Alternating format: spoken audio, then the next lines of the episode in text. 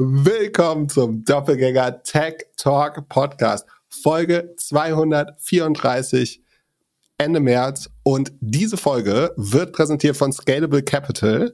Ihr werdet später die Werbung noch hören. Ihr könnt jetzt schon auf doppelgänger.io slash scalable gehen und bekommt drei Monate gratis beim Prime Plus Broker. Link in den Show Notes. Warum ich damit anfange? Pip, es gibt Neuigkeiten im Hoster Game ich hatte ja schon erzählt, ich hatte eine schlechte Überraschung, aber das wird mit Abstand die beste Folge. Also bevor ich euch hier mit Hosting langweile, danach werden wir erfahren, ob irgendwas, ob vielleicht ein Block in dem Portfolio von Pip umgefallen ist. Wir reden über Krypto, äh, ein bisschen TikTok und was haben wir noch? Bisschen News, ein bisschen Earnings. On Running, hast du da eine Wette gewonnen? Äh, ja, ja, darüber reden wir auch, ja. Genau. Und ja, äh, Twitter steht hier auch wieder äh, und man kann erfahren, wo wir, wo man uns am Freitag vielleicht hören und sehen kann. Es gibt eine neue Rubrik bei uns, die heißt, ich habe einen Bachelor die täglichen, auf Podcast. Die Leiden des jungen Podcasters.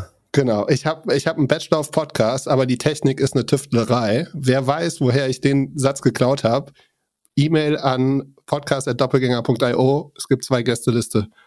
Plätze für unsere Party mit Internet X und Ionos und Kassenzone und Speedkit und, und, und. Letztes Wochenende, unsere Werbung wurde nicht ausgesteuert. Man erinnert sich. Also mein Geburtstag war eigentlich hauptsächlich davon geprägt. Dann am Samstag, als die Folge wie rausgekommen ist, bin ich nochmal in unseren Hoster gegangen, habe mir dir sofort die Zahlen angeguckt. Wir haben ja die Werbung jetzt baked in gemacht und ich habe gesagt, wir machen jetzt nur noch für alte Werbung oder alte Folgen dynamisch.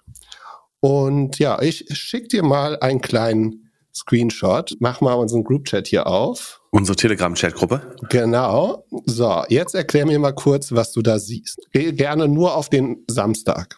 Am Samstag, also es, es scheint der Auslieferungsreport eines Werbespots zu sein, kann ich, kann ich daraus schließen. Mhm. Und am Samstag gab es 158 Impressions, was komisch wäre, weil das ja ein Tag ist, an dem eine neue Episode rauskommt. Genau. Aber jetzt mal angenommen, das ist nur auf alte Folgen. Was denkst du, wenn du so ungefähr 100, 110 alte Folgen von uns nimmst? Also nicht die top aktuellen, so unter ab Folge 230. Was denkst du, wie viel, wie viel Downloads haben wir da wohl am Tag? Am Tag. Alte Folgen, ne? Zwei, zwei bis zwei bis 3.000. Äh, sehr, sehr gut. Also ähm, zwei ich bin bis. der Schätzweltmeister, du weißt es doch. Äh, super. Also zwei. Ich, ich habe die Zahl gesehen und ich bin ja nicht der Zahlentyp von uns beiden. Aber wer mich kennt und wer weiß, dass ich irgendwann so ein Excel-Sheet aufmache und anfange irgendwie da Zahlen anzutippen, der weiß, irgendwas läuft schief. Das habe ich gemacht.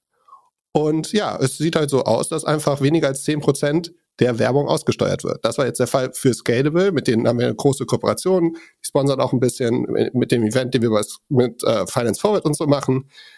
Und ähm, die haben wir, den haben wir halt Werbung verkauft für drei Monate ähm, für Folgen und ein bisschen im. Drei Monate? Ja. Da hätte ich ja erwartet, dass du erstmal in Urlaub fährst. Ja, äh, ich, bin ja, von dir. ich bin ja nicht Jan aus dem Off. Ähm, aber apropos Jan aus dem Off. Da, also es ist halt, die Diskrepanz ist, wir, wir verdienen halt, also wir verlieren einmal einen Tag Jan aus dem Off jeden Tag. Und das habe ich dann reported dann hat, äh, also direkt am Samstag, am Montag kam dann, wir schauen uns das an, am Dienstag kam, ja, wir müssen gucken, brauchen ein bisschen länger. Am Mittwoch oder Donnerstag habe ich dann gemerkt, okay, ähm, äh, sie scheinen sich, äh, also es scheint repariert zu sein oder besser zu werden. Und jetzt am Donnerstag war es dann, äh, also am Donnerstag war es gefixt und wir haben auf einmal wieder mehr als 2000 Ausspielungen gehabt. Okay. Aber, Aber du, äh, du, du, du bist so masochistisch, dass du dieses Ping-Pong so genießt, dass du nicht erwägst, mal den Hoster zu wechseln. Ja, genau das hat die schlauste Person in meinem Haushalt gesagt. Du musst wechseln. Das haben wir jetzt gemacht. Ich habe die letzten Tage verhandelt, gesprochen, ja, ihr telefoniert. Habt einen Papagei zu Hause? Äh, und ähm, äh, ja, wir wechseln jetzt Hoster. Das erste Mal in der Geschichte von Doppelgänger. Vorher habe ich immer gedacht, das ist ein Hassel und es wird ein bisschen problematisch, aber es scheint nicht so schwierig zu sein und äh, die Ära geht zu Ende. Also goodbye old Hoster, hello new Hoster. Und wenn diesmal ich bin gespannt, geht, was für Verwerfungen das mit sich bringt. Ja, ja ich, ja, ich ja, glaube wenig, aber diesmal habe ich auf jeden Fall auch Telefonnummer, wenn irgendwas schief geht. Und ähm, falls es mit der mit dem Transfer nicht funktioniert, dann äh, können wir Mitte, Ende also April ich, ich uns zum sagen, Essen einladen lassen. Äh, Glückler ist hier in diesem Podcast der Mechaniker. Das heißt, wenn das schief geht alles, ist es nicht meine Schuld. Genau, äh, du bist für den Content zuständig. Ich äh, mache hier die Technik und die Vermarktung. Ist doch eine schöne Arbeitsteilung. Genau. Jeder, was er kann. Oder Content. relativ am besten kann. Aber gut, ich äh, freue mich, es freut mich, dass du nicht so überrascht bist, dass wir jetzt den Hoster wechseln. Äh, das beruhigt mich sehr. Lass ich bin überrascht, dass erst jetzt passiert. Ehrlich gesagt. Ja, aber ich, ich, ich bin ja ein Freund von irgendwie so kleineren Unternehmen und habe also hab denen ja sehr früh sehr viel Vertrauen gegeben, auch mit dem Tausch auf den auf den Ad-Server so. Aber das Vertrauen ist jetzt einfach weg so. Und vielleicht haben wir dann auch ein paar mehr Möglichkeiten, zum Beispiel deinen okay. Wunsch-Video-Podcast zu machen, sollte vielleicht dann ein bisschen früher funktionieren. Ich hoffe, du bist auch so gnädig mit mir, wenn ich mal nicht zum Podcast erscheine oder so. Apropos nicht erscheinen, wie war die Erscheinung für dich gestern, als dein Lieblings-Shortseller eine deiner Lieblingsaktien attackiert hat? Ähm, das ist natürlich immer ein, eine Sache, die man sich nicht wünscht, ähm, dass eine Short-Attacke passiert auf eine Aktie, in die man selber investiert ist. Ich hatte, ich glaube, es war sogar in der letzten Sendung, ne, wo ich es gesagt habe, äh, dass, also sagen, treue Hörer des Doppelgänger Tech Talk Podcasts wissen natürlich, dass äh, Square auch eine meiner Positionen ist, in die ich investiert bin. Ähm, warum haben wir auch letzte Folge erklärt? Oder einige Gründe dafür.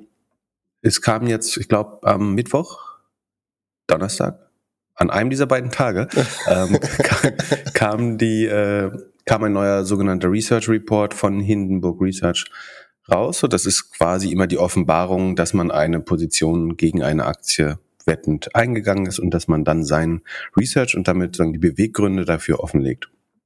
Hindenburg Research muss man sagen, also alle Shortseller sind irgendwie ein bisschen, die allermeisten sind ein bisschen dodgy oder komische Leute, aber man kann durchaus sagen, dass Hindenburg Research überdurchschnittlich gute Arbeit macht, wenn nicht sogar exzellente. Also sie haben Nikola Lordston Motors, äh, zuletzt diesen indischen Adjani-Typen äh, da höchstwahrscheinlich richtig eingeschätzt äh, und damit sagen, einen großen Beitrag zur Hygiene der Märkte geliefert. So, das heißt, ich würde jetzt die Reputation äh, oder Urteilsfähigkeit von Hindenburg äh, überhaupt nicht in Frage stellen, sondern bin natürlich wirklich interessiert, was da jetzt dran sein könnten. Also die nochmal kurz zur Einordnung, die Firma Block, die sie quasi attackieren, ist ähm, das ehemalige Square, gegründet vom Twitter, ehemaligen Twitter-CEO, äh, immer noch Twitter-Gründer ähm, und jetzt eben CEO von Square und Blue Sky ähm, wie heißt er eigentlich? Gott, oh Gott, ich habe einen Blackout. Jack, äh, Jack Dorsey. Jack Dorsey natürlich.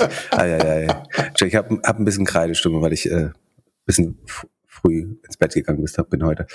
Also um die Firma geht's. Ähm, das ist ein Zahlungsabwickler. Also Square stellt unter anderem so Terminals zur Verfügung oder Card Reader, um es kleinen und mittleren Businesses zu erlauben, ähm, Karten zu akzeptieren. Es kann ein kleiner Marktstand sein, es kann das Eiscafé sein, kann, kann auch was Größeres sein. Ähm, sie haben ein Digital Wallet, wie wir letzte Episode erklärt haben, die sogenannte Cash App. Sie haben ein Bitcoin Investment Business, wo man quasi, wo die B2C, also die normale Kunden in Bitcoin investieren können über die ähm, Cash App.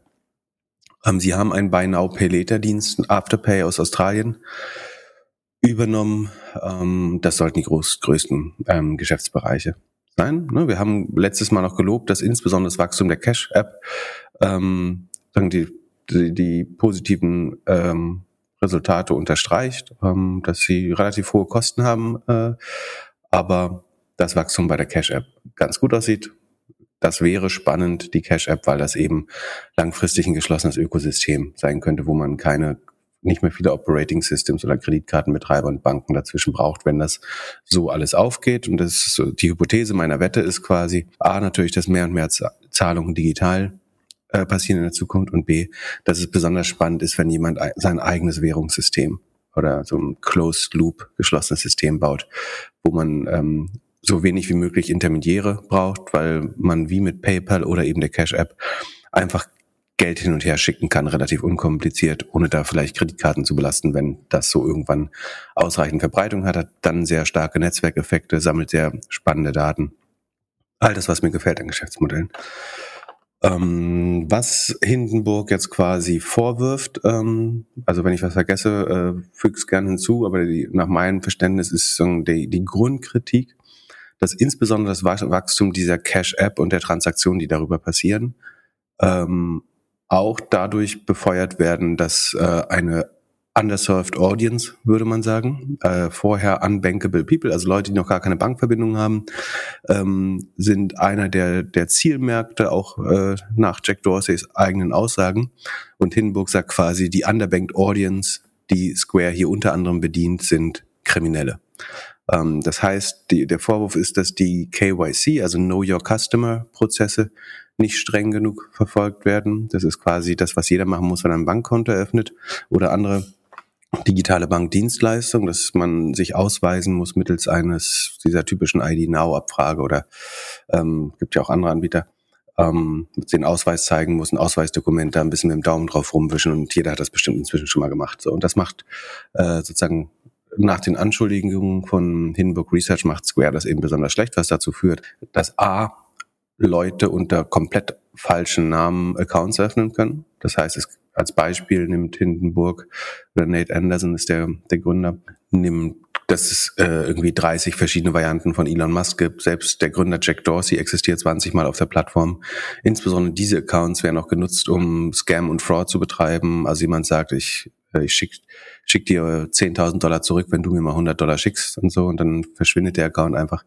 Also es gibt Fraud auf der Plattform offenbar und es ist sozusagen, sie haben riesen Identity, Identitätsprobleme, äh, weil sie die Accounts offenbar nicht vernünftig verifizieren, was im Zweifel eben dazu führt, dass man sogar ähm, Kreditkarten unter falschen Namen ausstellen kann äh, mittels Square. Diese Cash-App, die Kreditkarten und so weiter werden dann äh, auch noch besonders oft eben für kriminelle Transaktionen. Es wird hier von Drug, äh, Human Trafficking, also das könnte Prostitution oder Menschenhandel eben sein ähm, und so weiter, dass es dafür eingesetzt wird. Und der, der, der Höhepunkt des Research ist sicherlich ein YouTube-Video, in dem man, also Jack Dorsey hat in einem früheren Interview mal gesagt, dass er unheimlich stolz darauf ist, dass die Cash-App wirklich so ein Erfolgskonzept ist, dass sie sogar in vielen Rap- und Hip-Hop-Videos sozusagen als Kultur gut angekommen ist.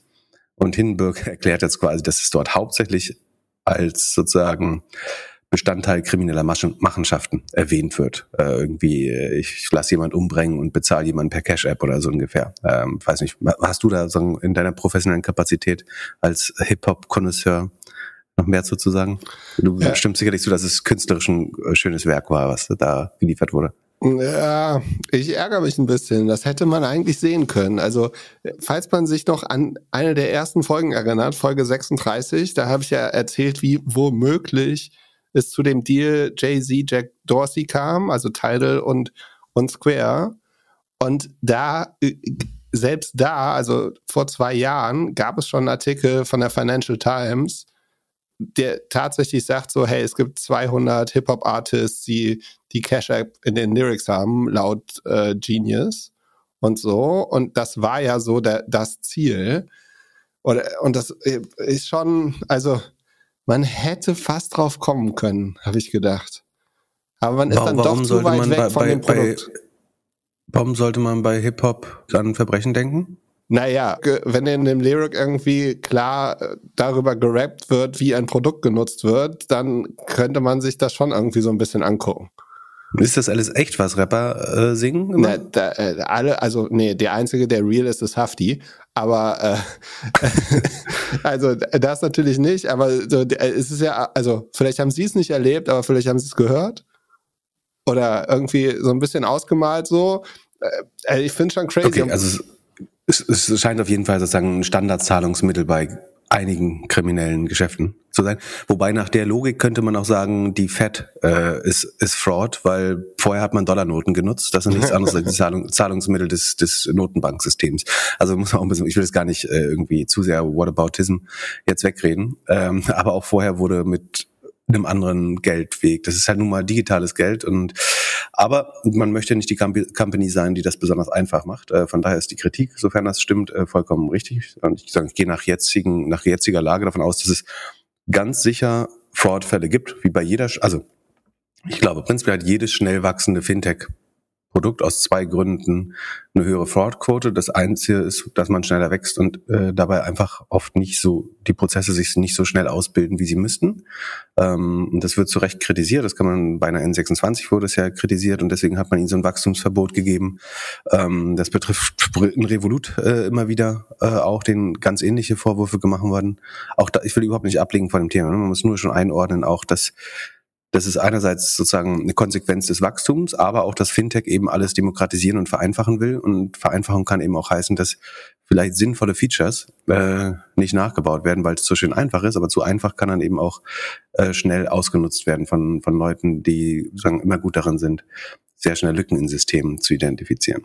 Gut, aber jetzt zu dir. Also du hast ja Meta immer kritisiert und meintest so, da gibt es sehr viele Fake-Nutzer. Jetzt hast du ein großes Stück in deinem Portfolio, was irgendwie, äh, was ja das ähnliche Problem hat. Da müsstest du dich doch jetzt eigentlich von trennen. Also es ist vollkommen zweifelsfrei kritikwürdig, äh, sondern es ist schlechte Business Practice. So, ich finde das äh, relativ äh, schlimm. Also das ist natürlich was, was man sich nicht wünscht, was auch einfach falsch ist. Ähm, ich bin durchaus aber auch ähm, beunruhigt, dass die, die, ähm, wer wäre zuständig, die SEC oder FTC sozusagen da nicht ausreichend hergegangen ist. Also ich finde einfach, also es, es scheint ja dem, dem Anschein nach scheint es ja, oder den, den Vorwürfen zufolge scheint es auch so sein, dass sie sich da einfach eine längere Zeit auch im illegalen Bereich, dadurch, dass sie keine Social Security Number abgefragt haben und so weiter, bewegt hätten. Ähm, und dass das nicht ausreichend auch strafverfolgt wird einfach, äh, finde ich ein Riesenproblem. Ich will gar nicht die Schuld zu den Behörden drüberlegen. Die Ursprungsschuld ist ganz klar bei, bei Square, ähm, wenn sie es dazu einfach gemacht haben. Äh, und das, also ihr Ziel war natürlich das Onboarding, das Erstellen eines Accounts, eventuell einer Debitkarte und so weiter so einfach wie möglich zu machen. Ähm, aber, und die, wie gesagt, die originäre Schuld liegt ganz klar bei Ihnen. Ich bin auch echt äh, überrascht, dass kein, das es wurden ja Behörden darauf hingewiesen und die haben offenbar auch nicht äh, gehandelt.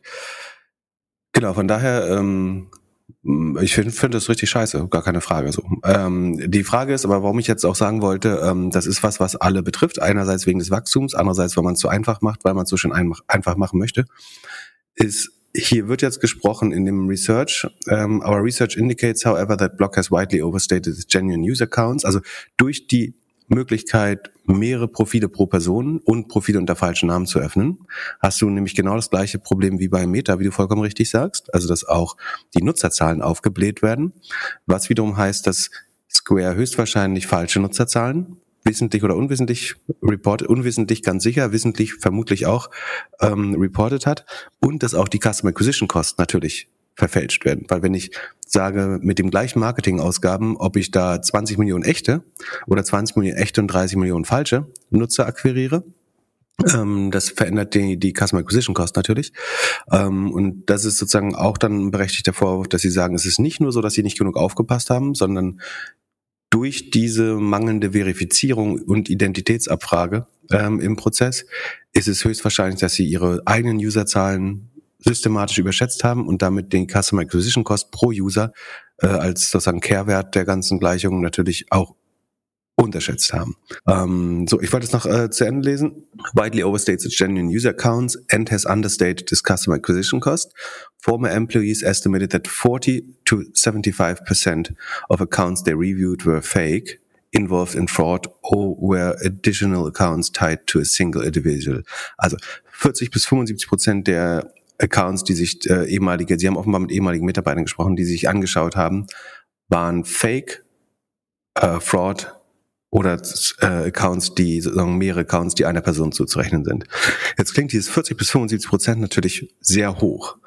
Mein Verständnis hier ist aber, äh, und ich hoffe, ich irre mich da nicht, aber nach allem, was ich verstehe, ist es so, dass von den Accounts, die Sie gereviewt haben, und diese Mitarbeiter saßen anscheinend im Anti-Fraud-Team, von denen haben sich 40 bis 75 Prozent als fraudulent. Ich habe mein Verständnis ist nicht, ich hoffe, es liegt ja nicht falsch, wie gesagt, aber mein Verständnis ist nicht, dass die Hälfte der, der Square-Accounts fake sind, sondern dass von denen, die dieses Team sich angeschaut hat, 40 bis 75 Prozent, also die offensichtlich gemeldet worden sind zum Beispiel, ähm, von denen die Großzahl, ähm, ja, die Mehrheit kann man schon sagen, bei 40 bis 75 Prozent fraudulent oder irgendwie problematisch waren. So. Jetzt muss man sagen, das ist so, als wenn du sagst, die Feuerwehr sagt, bei der Hälfte der Einsätze hat's gebrannt. So.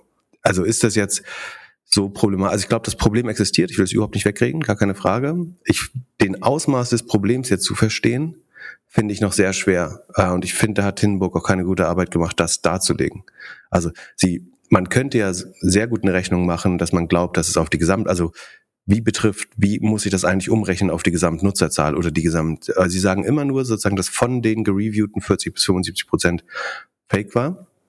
Und sie sagen auch, es gibt 51 äh, Millionen monthly transacting active users. Ähm, aber sie sagen jetzt nicht, wie viel Prozent dieser Nutzer sie glauben betroffen äh, sind. Also sie sagen jetzt nicht, wir glauben, dass 40 Prozent davon betroffen sind oder dass äh, eine Million davon betroffen ist, sondern das bleiben sie so ein bisschen schuldig. Äh, also ich finde trotzdem gut, dass sie die Arbeit machen, aber das lässt macht es mir jetzt noch schwer einzuschätzen, wie groß das Problem ist, ehrlich gesagt. Und logischerweise hoffe ich, dass es nicht super groß ist. Ein weiterer Vorwurf ist, dass sie sagen, dass die Kosten aus fraudulent Accounts, also dass wenn jetzt zum Beispiel jemand betrogen würde und Square muss aus irgendeinem Grund dem Nutzer sein Geld wiedergeben, dass das unter Marketingkosten verbucht wurde. Ähm, das halte ich tatsächlich äh, für eine sehr schlechte Praxis ähm, und fände das äh, zu, zudem enttäuschend.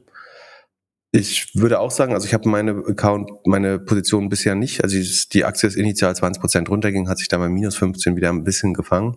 Ich habe meine Position A, weil der Verlust sozusagen eh erlitten wurde schon, ähm, jetzt noch nicht verkauft. Es handelt sich hierbei nicht um Anlageberatung. Keine spezifischen Kauf- und Anlageempfehlungen. Keine Anlageberatung, keine Rechtsberatung, keine Steuerberatung und auch keine Aufforderung zum Kauf oder Verkauf von Wertpapieren. Die Verantwortung für solche Trades liegt bei euch. Philipp und Philipp haften nicht für eure Verluste. Philipp und Philipp und Philipp können die Risikodisposition der HörerInnen nicht einschätzen. Ihr entscheidet selber, was ihr kauft und tragt dafür auch die Verantwortung. Alles könnt ihr auch nochmal unter doppelgänger.io slash Disclaimer nachlesen. Prinzipiell glaube ich noch an die Langfristvision von, von Block und Square. Und ich würde halt vorher gern wissen, äh, was tats tatsächlich Ausmaß hier ist. Ich bin nicht überrascht, dass es diese Probleme gibt. Ich gehe aber auch davon aus, dass Hindenburg sie nicht reporten würde, wenn sie nicht massiv wären. Aber ich würde jetzt nochmal Benefit of a Doubt gehen, bis das besser erklärt ist. Aber es ist schon relativ klar, dass Block sich hier nicht perfekt verhalten hat bisher.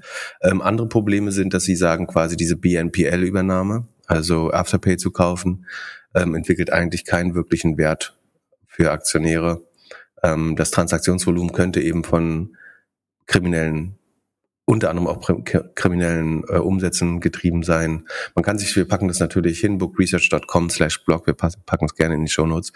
Ähm, soll sich jeder gerne, der das interessiert oder jede, ähm, nochmal selbst informieren. Ich würde sagen, es ist definitiv, es ist sehr ausführlich gearbeitet. Mir fehlt so ein bisschen eben das, ein bisschen mehr Fleisch ranpacken hätte man können, was den tatsächlichen Impact angeht. Da hält man sich meiner Meinung nach sehr bedeckt. Das sorgt, das heißt auch meiner Meinung nach, dass sie es nicht wissen. Weil wenn sie das wissen, wäre es dumm, das nicht darzustellen. So, das heißt, es könnte jetzt auch sein, theoretisch, ähm, es könnte einfach sein, es ist wirklich ganz schlimm und Square ist nicht mal die Hälfte wert. Äh, ich glaube, sie machen ja auch sogar eine Kalkulation, was sie für den fairen Wert halten, äh, wer das sich anschauen mag. Ähm, das ist ein Szenario. Es gibt da durchaus ein Szenario, wo sie quasi, ähm, sie haben ja eine Position in Square, also eine Short-Position dass sie einfach von dem äh, Ruf, von der Rufschädigung jetzt äh, profitieren und dass der, das Ausmaß vielleicht kleiner wäre, als man initial vermutet, wenn man das liest. Aber wie gesagt, wir haben die Information nicht, deswegen würde ich da auch gar nicht zu viel ähm, spekulieren. Ja, zwei Überraschungen für mich. Das eine finde ich überraschend, dass die es schaffen, so lange das geheim zu halten, bis sie es leaken. Also die scheinen ja wirklich mit vielen Leuten gesprochen zu haben und ich hätte irgendwie gedacht, dass das vorher rauskommt. Und das andere ist. Aber das ist, was heißt das für dich? Ist, ist das ein Indikator, vielleicht ist ja auch ein Indikator, das ist, ich meine, in jeder Bank gibt es diesen Prozess und jede Bank hat diese Probleme. Sicherlich managen das viele Geldinstitute besser als Square, habe ich den Eindruck. Aber es kann auch sein, dass niemand einfach Whistleblower geworden ist, weil niemand es für besonders problematisch gehalten hat. Ähm, und ich bin biased, ne? Das muss man jetzt ja, ist ja offensichtlich, aber ähm, ich versuche schon beide Seiten zu sehen. Ja. Ähm, und meine zweite Überraschung ist, ich hätte wetten können, dass du verkauft hast. Warum? Ich, also ich kann mir jetzt nicht vorstellen, dass sie da so schnell wieder aus der Nummer rauskommen. Also alleine die, alleine die, die, die Behörden werden sich das Ding doch jetzt mega genau angucken.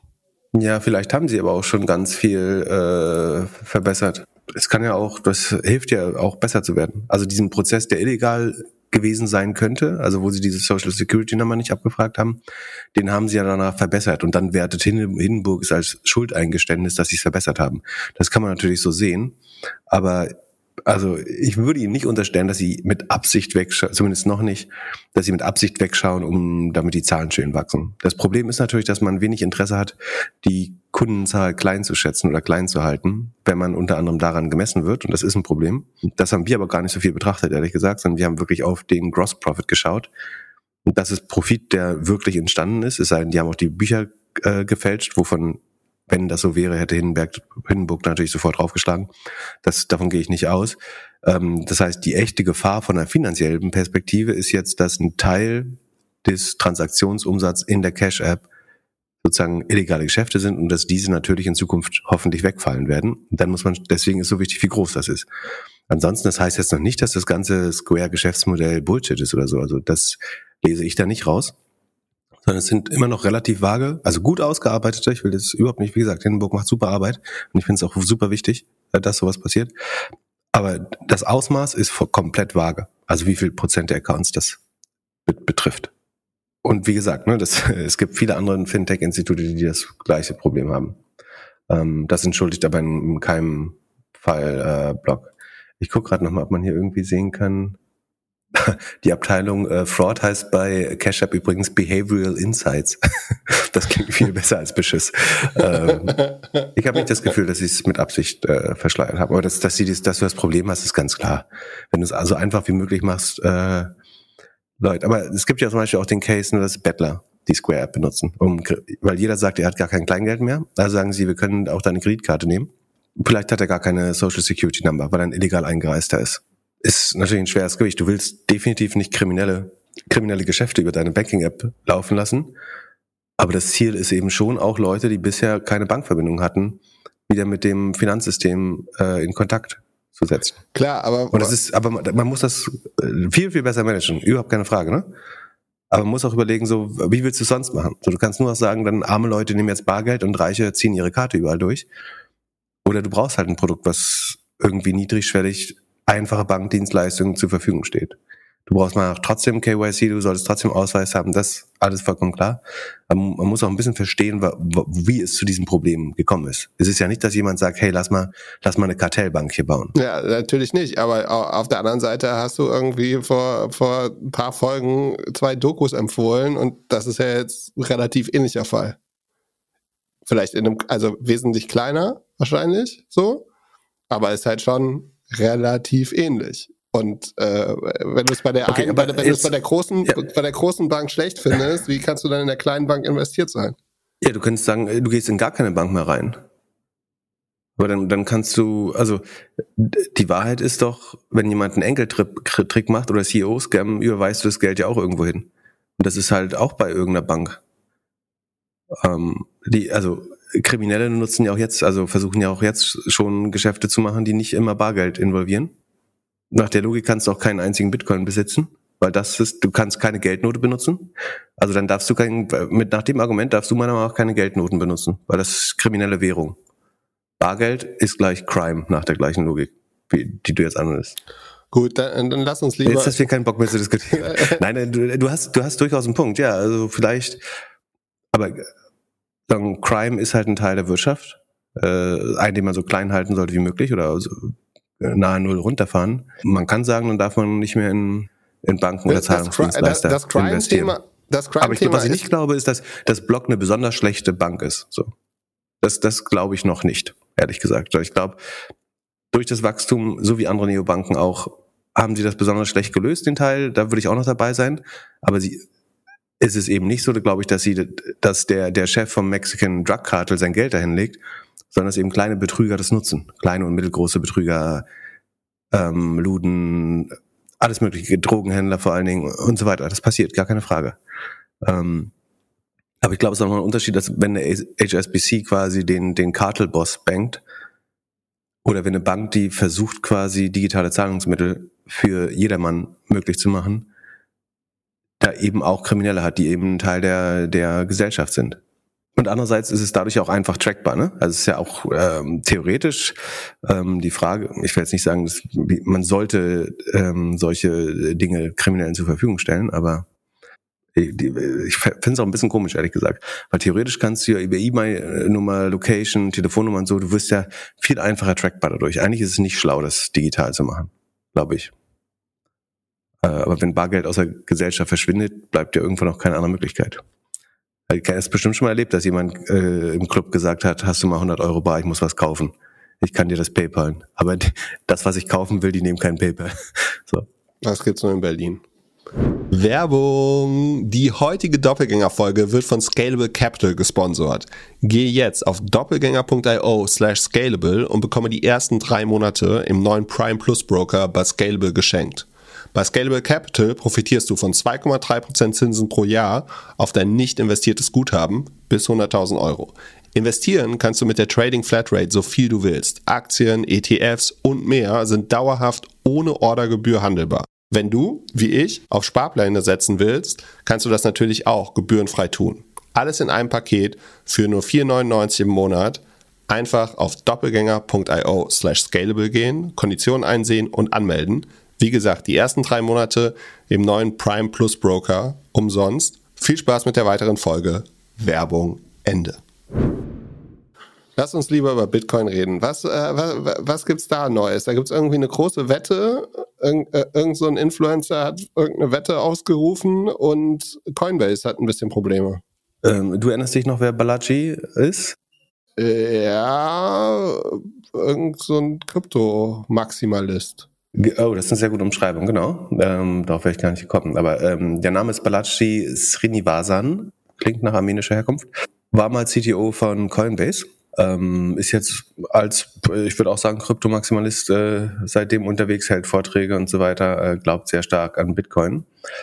Und vor allen Dingen glaubt er, dass die äh, Politik, die der Notenbank, äh, auch die allerjüngste Politik, wieder große Fehler beinhaltet ähm, und hat sich deswegen dazu eingelassen, dass er glaubt, äh, dass der Bitcoin über eine Million Dollar in den nächsten 90 Tagen, also in den nächsten drei Monaten, wert sein sollte, nach seinem Erschätzung. Grund ist einfach gesagt, das Bailout des Banksystems ist neute und dass, das, äh, dass die US bis zu zwei Trillionen äh, garantieren wollen und damit eventuell neues Geld drücken. Also wenn diese Banken, diese Notkredite, also was die US-Regierung ja unter anderem macht, ist quasi diese Liquiditätsfazilität äh, anzubieten. Das heißt, wann, wenn Banken abfließende Deposits ausgleichen müssen, können sie quasi sehr, sehr günstig, sehr, sehr schnell, sehr unkompliziert und liquide Geld von, von der FED sich holen. Äh, und Geld von der FED holen, also wenn die Banken Geld von der Notenbank nehmen, ist das letztlich wieder Schaffung von neuem Geld. Das heißt, die Zentralbankbilanz steigt wieder an. Und das sollte den Dollar schwächen. Und er sagt quasi, da diese Fazilität jetzt bis zu zwei Trillionen sein könnte oder die Garantien, ist das quasi wie neues Geld drucken. Und das wird als Angriff auf den Dollar letztlich wirksam werden. Ähm, und deswegen könnte es äh, zu Hyperinflation kommen. Er sagt, es gibt, äh, das, wir haben eine digitale Pandemie erlebt, digitale ähm, Aufstände in Klammern, also digitale Pandemie in Klammern Covid, digitale Aufstände in Klammern Black Lives Matters und digitale Bankruns ähm, in Klammern Silicon Valley Bank. Deswegen kann das innerhalb von Stunden und Tagen passieren äh, so schnell. Also es wäre ja eine der Bitcoin ist heute bei 28.000, eine Vervierzigfachung, ist das richtig? Ja, eine Vervierzigfachung. Rund. Und er meint, aber es könnte so schnell gehen, weil Hyperinflation im digitalen Zeitalter so schnell geht. Es muss, nach meinem Verständnis, ist Covid keine digitale Pandemie, sondern wurde mit Flugzeugen um die Welt äh, getragen. Was daran jetzt digital war, verstehe ich nicht. Ich weiß auch nicht, warum Black Lives Matters digitale Aufstände sind, aber wie auch immer. Ähm, auf jeden Fall ist das die Hypothese. Und dann hat jemand, ein Pokerspieler, glaube ich, Sekunde, ich muss mal gucken, Okay, da ist ein Pokerspieler, der dann gesagt, also Igor Koganov heißt er, der sagt, I bet against you and donate 100% to give directly if I win. Also er sagt, ähm, Balaji macht diese Wette, dass er quasi eine Million Dollar wettet, dass der Bitcoin bei einer Million Dollar. Also er sagt, den Verfall des US-Dollars wird man daran merken, dass der Bitcoin im Vergleich zum US-Dollar viel, viel wertvoller wird, beziehungsweise der US-Dollar unheimlich an Wert verliert. Ähm, und das wird den Bitcoin auf eine Million US-Dollars treiben innerhalb von 90 Tagen. So, und auf die Wette gehen dann, ich glaube, sogar zwei Leute äh, ein. Und äh, die scheinen das auch schon auf das Trustee-Konto überwiesen zu haben, das Geld. Also sie haben irgendeinen Showmaster hat sich da zur Verfügung gestellt, dass er das Geld verwaltet so lange.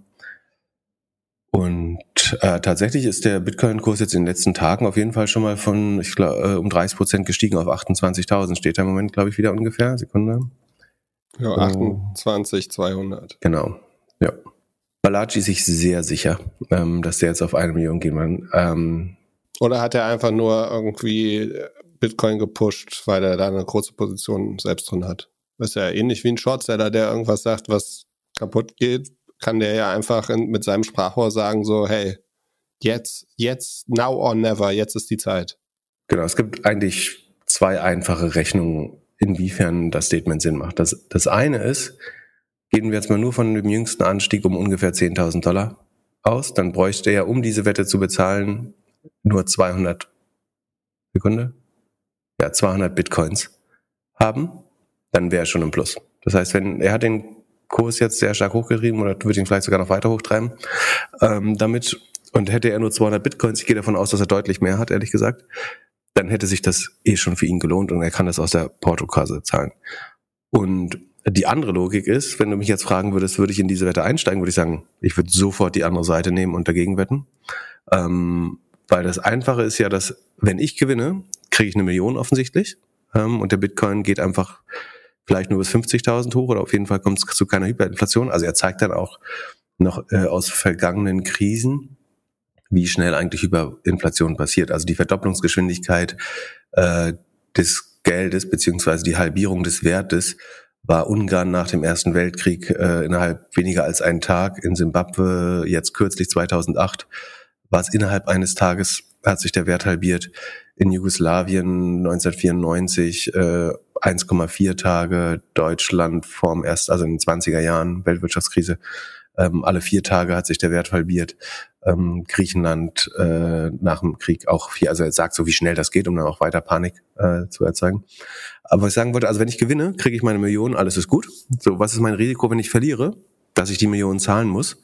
Jetzt muss man aber sagen, dass wenn sein Szenario richtig ist, dann ist diese Million ja eben nichts mehr wert. Das heißt, ich würde die Wette dreimal am Tag, also so oft ich kann mit meinen Mitteln, würde ich diese Wette machen.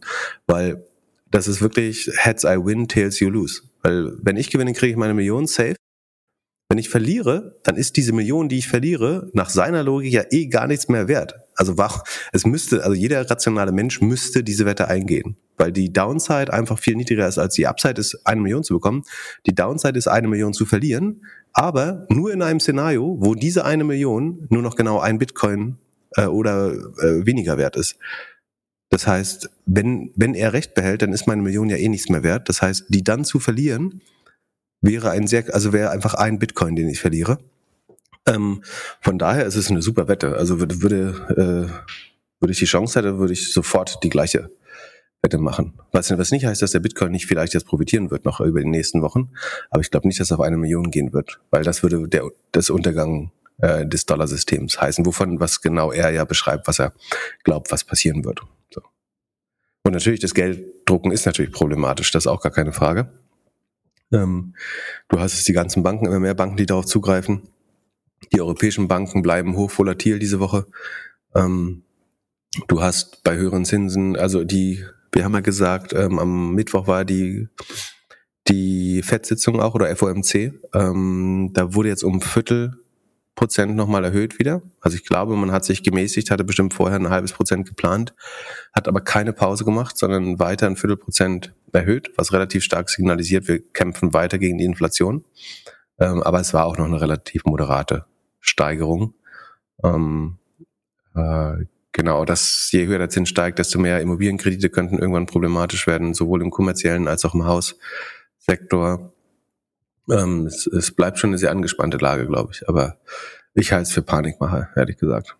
Ähm, ja, und man sollte bei und vor allen Dingen ist es ein irrationaler Wert. Also die Wette darfst du niemandem anbieten. Die ist einfach dumm. Und eigentlich ist es ein super schlauer Typ. Also ich verstehe noch nicht, warum er die. Also gut, der, wenn er sie nur einmal macht, verliert er nur einmal oder zweimal in dem Fall die Millionen. Das ist verkraftbar für ihn, ähm, sofern er ausreichend Bitcoin hat, um äh, zu pro. Also höchstwahrscheinlich, wenn er schlau ist, hat er irgendwelche Hebelprodukte genutzt.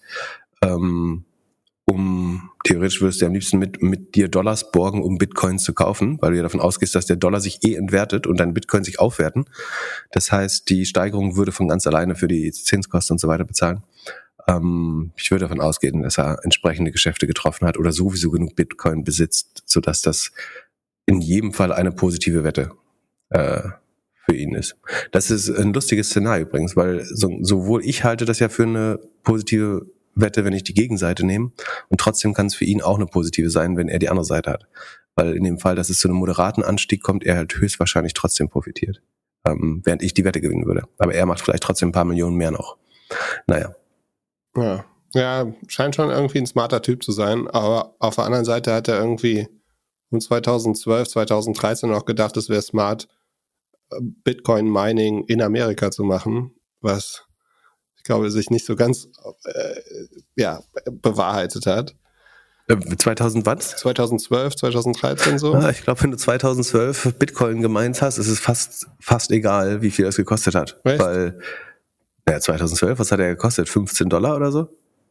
Und wenn er 20 dafür bezahlt hat, ist es im Nachhinein äh, immer noch ganz gut. Ja, doch. Also, äh, keine ja, ja, also Aber, äh, das, das Business, was er hatte, ist auf jeden Fall eher für ein Apple und ein Ei an, an äh, Coinbase gegangen und äh, dann ist er da CTO geworden. Aber und danach Partner bei Andreessen Horowitz, genau, ja. das haben wir noch vergessen zu erwähnen, dass er zwischenzeitlich äh, bei Andreessen war.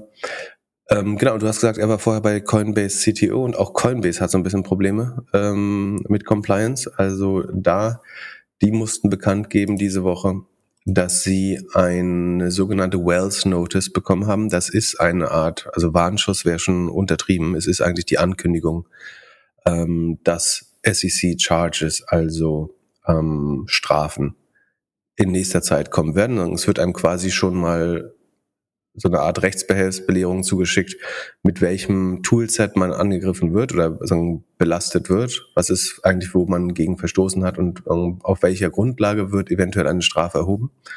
Ähm, wir erfahren nicht viel über die Gründe, aber Coinbase sagt, sie selber haben auch noch nicht viel erfahren. Es geht um verschiedene Geschäftsbereiche, ihren Spot Market, also den Börsenhandel der Währung, das Staking-Produkt und so weiter. So viel wissen sie, aber genauere Vorwürfe teilen sie noch nicht mit der Öffentlichkeit und hat die SEC auch nicht. Aber sie mussten quasi aus ad hoc äh, Gründen bekannt geben, dass es diese Notiz gab äh, oder diese Warnung. Und wie gesagt, es ist höchstwahrscheinlich, dass darauf eine SEC-Strafe folgt. Zumindest war es in der Vergangenheit so. Ähm, und spätestens dann werden wir wahrscheinlich erfahren, was die konkreten Vorwürfe sind. Sie sagen quasi, dass Sie beim Börsengang ja von der SEC greenlighted wurden. Also der, die SEC hat ja auch den Börsengang geprüft von Coinbase damals ähm, und sie berufen sich so ein bisschen darauf, dass warum habt ihr uns an die Börse gelassen, wenn ihr jetzt im Nachhinein glaubt, wir haben ein ähm, äh, sagen, unreguliertes Geschäftsmodell äh, oder eins, das, äh, wo wir den Regulierungen nicht nachgekommen sind. Wir werden sehen, wie das ausspielt, aber das hat äh, auch nochmal so ungefähr 20 Prozent auf den Coinbase-Kurs gedrückt. Aber auch davon würde ich mich nicht zu sehr abschrecken lassen, glaube ich, weil es ja höchstwahrscheinlich Dinge sind, die man auch irgendwie fixen kann. Bei Coinbase Und die Strafe drin, wird im Vergleich, zu, im, Ver im, Vergleich, im Vergleich zu Coinbase Operating Expenses, habe ich das Gefühl, wird die Strafe so oder so klein aussehen. Äh, hast du bei Oder Coinbase noch eine Position? Nee, nee, nee. Aber ich halte es nach wie vor für, sagen, wenn man auf Bitcoin wetten will äh, und auf die nächsten Bitcoin-Sommer, also wenn man jetzt zum Beispiel Balaji folgt, so, ähm, ich tue das offenbar nicht, aber man kann ja trotzdem daran glauben. Äh, wie gesagt, dass der Bitcoin jetzt über eine Zeit lang besser läuft, äh, ist gar nicht so unwahrscheinlich. Dann halte ich äh, Coinbase für eine gute Wette darauf, äh, ehrlich gesagt, weil es immer ein Unternehmen ist, was in einem, in, bei einem Wiederaufkommen oder Aufkeimen des Kryptomarktes sicherlich überproportional profitieren würde. Ähm, wenn das nicht passiert, verbrennen sie aber auch so viel Geld, dass es äh, nicht mehr unendlich lange funktioniert. Aber ich habe auch, ich habe das auch aus aus moralischen Gründen natürlich nicht, weil ich gehört habe, über Bitcoin wird viel viel, Krimi, Kriminelles abgewickelt, habe ich gerade gelernt. Wenn wir schon mal kriminell sind, hast du dir äh, TikTok reingezogen? Äh, hier äh, fünfeinhalb Stunden äh, schön äh, Hearing, Kongress-Hearing? Ähm, habe ich nicht ausführlich gehört, aber ich freue mich, wenn du mir ein paar Highlights vermitteln könntest. Oh, nee, ich habe auch nur punktuell geschaut, was es irgendwie als äh, Short-Videos gibt. Also äh, sie scheinen das mit dem mit der Content-Moderation auch wirklich nicht so gut zu machen, wie man denkt. Und Au außer wenn es äh, staatsfeindliche Inhalte sind, dann scheint es relativ gut zu funktionieren, habe ich das Gefühl. ja, Also ja, nicht, nicht unser Staat, sondern der, der andere da, der größere rote. Ja, und der, der CEO hat auf jeden Fall immer versucht, sich irgendwie aus der Materie zu sprechen. Ähm, so ist schon, ich glaube, ich glaube, das Ding ist Ende des Jahres Toast. Also ich, der, ist, der wird der Stecker gezogen. Äh, die Chinesen sagen, sie verkaufen nicht. Ja. Ähm, hat, äh, ich habe äh, Scott Gall- Galloway gehört, fand ich eine gute Einschätzung. Dass es natürlich problematisch ist, zu sagen, ähm, wir stehen nicht unter chinesischer Kontrolle. Und dann sagt der chinesische Staat, wir verkaufen das Unternehmen nicht. ähm, das äh, passt nicht so gut zusammen, die beiden Äußerungen. Also, Wahnsinn. Äh, ja, ich glaube, es ist. äh, also du gehst davon aus, dass verboten wird? also es gibt da Aber dann, kein, musst, dann musst du ja Meta und äh, Alphabet long gehen jetzt eigentlich. Ja, äh, zufälligerweise äh, haben das ja schon ein paar Leute, die sehr äh, laut schreien, dass das verboten werden muss, äh, sich mit ein paar Positionen eingedeckt. Okay, das habe ich noch gar nicht mitbekommen. Aber Also äh, ja, ja, es ist schon eine, also zu der Wette, ich glaube, also es ist kein keine Aufruf, das irgendwie zu handeln oder so. Es gibt trotzdem unheimlich viele Risiken. Äh, Und sowieso sollte man nicht so kurzfristige Sachen spielen, meiner Meinung nach. Aber ähm, rein von der Logik her kannst du schon sagen, die Downside auf, auf einer Meta und ähm, Google ist gerade relativ niedrig. Ähm, es gibt Geschäftsrisiken, AI, was weiß ich alles, aber ähm, die Downside ist trotzdem einigermaßen berechenbar, während die Upside würde TikTok wirklich verboten werden. In USA und vielleicht in der westlichen Welt. Ähm, hast natürlich schon viel Upside für YouTube und Meta. Also alle Meta-Produkte eigentlich würden davon profitieren, glaube ich. Ja, wobei man sagen muss, dass die wahrscheinlich dann auch äh, härter beobachtet werden. Also ich könnte mir vorstellen, dass es so ein, dass es einen harten Cut gibt mit, wir haben jetzt TikTok verboten, aber also so die eine Droge ist jetzt verboten, aber die anderen Drogen gucken wir uns auch an und äh, ihr müsst euch da besser verhalten. Also das, was wir, Ja. wenn du, wenn du irgendwie, es gibt ja diesen Vergleich von äh, in China werden irgendwie anderer Content gezeigt und da ist es, ist es irgendwie, gibt es Regulierungen, was gesehen werden darf, wie lang irgendwas konsumiert werden darf und so weiter. Und ich könnte mir vorstellen, dass die großen amerikanischen Player dann auch irgendwie dort ein bisschen beigeben müssen. Nichtsdestotrotz ist das immer noch das Produkt oder sind es die Produkte, die dann am meisten genutzt werden und am meisten Werbung verkaufen können. So. Ja. Äh, er hat ja auch versucht, so ein bisschen das zu deflektieren auf seine äh, westlichen Konkurrenten. Ne? Ja, ich- ich- also gefragt nach dem Datenschutz hat er so äh, sinngemäß gesagt, habt ihr euch eure eigenen Firmen angeschaut? Ähm, die sind eigentlich bekannt dafür, jetzt auch keine, nicht die besten Verwalter von Daten zu sein. Ja, ich verstehe nicht, warum sie nicht proaktiv versucht haben, die Firma irgendwie nach außen amerikanischer darzustellen. Es gibt ja dieses Projekt Texas, wo sie sagen, wir wählen lokale Server, wir speichern, äh, sind relativ transparent, es arbeiten nur noch Amerikaner in der Firma und so. Sie sagen ja, das ist genau das Ihr Vorschlag. Aber die Politik ist inzwischen gefühlt so weit, dass sie das nicht mehr interessiert. Also das, das Remedy, das was ähm, TikTok jetzt anbietet, ähm, scheint ihnen nicht mehr genug zu sein. Auch wenn es theoretisch ja genau die Concerns adressiert, also die, die Vermutung, ähm, eben, dass man ausgespäht wird und so weiter. Das wür würde ja nicht mehr der Fall sein, wenn du sagst, wir machen den Algorithmus transparent, wir gehen in US-Datenzentren und wir lassen die Entity, äh, die US-Tochter von Amerikanern steuern. Ähm, dann ist das eigentlich schon ein großer Schritt in die richtige Richtung. Aber das reicht offenbar den, ähm, den Kongressabgeordneten nicht. Ich glaub, und ich meine, die werden natürlich auch hart lobbyierten. Also ich würde schon davon ausgehen, dass es eine, eine breite Unterstützung in der US-Internetwirtschaft dafür gibt, äh, TikTok jetzt in Chaos zu machen. Ja, au- auf der anderen Seite äh, sind da ja auch viele amerikanische Investoren drin, oder? Also Überleg mal, wo die Werbebudgets hingehen würden. Also äh, wenn, wenn das endlich zu wäre, in Anführungsstrichen, ähm, muss das Werbebudget sofort wieder den Weg des geringsten Widerstands äh, wählen und würde natürlich hauptsächlich bei, bei Meta und Google Ja. äh, landen. Ja. Ganz zu schweigen von den Nutzern. ja, und bei Lollipop natürlich. Und bei Lollipop, genau. Also was hast du gesagt äh, davor? Ja, es sind, ja- es sind ja auch viele amerikanische Investoren da drin. Also genau, ja, ja. in ByteDance sind äh, viele auch äh, US-Investoren. Deswegen, aber die- ich, ich habe so ein bisschen das Gefühl, dass sich ein paar Amerikaner auch nicht so öffentlich dazu äußern, weil die natürlich auch Business Relationships haben mit denen, für die das irgendwie der große Fund Returner ist. Also, Hm, Ich glaube nicht, dass sie so früh, ich glaube, sie haben eher im Growth Stage okay. äh, investiert. Oder doch, äh, es, äh, ähm, die China-Funds von Sequoia also haben wahrscheinlich relativ früh schon investiert. Ja. Ja, und wenn du dich da, also dann ist die Working Relationship leicht zu Ende, wenn man sich dazu zu sehr dagegen stemmt. Aber ja, ich würde nicht empfehlen, also ich glaube, es gibt bestimmt im Laufe des Wochenendes oder jetzt schon ein gutes Five-Minute Best-of, wo der CEO jede Frage nicht beantwortet, aber beantwortet. Also in der Community wurde auf jeden Fall geschrieben, dass die, das TikTok selber voll ist mit Videos äh, da, davon. Oh. Okay. Ja, scha schaut jetzt jeder nach. Da, da bin ich ja nicht so viel drin oder gar nicht. Von daher, das musst du für uns checken. Ähm, ich habe noch äh, diese Woche was Spannendes gelesen und zwar, du erinnerst dich sicherlich an meine Ausführungen darüber, dass ich glaube, wir brauchen ein Human-to-Human-Interface, also einen Weg.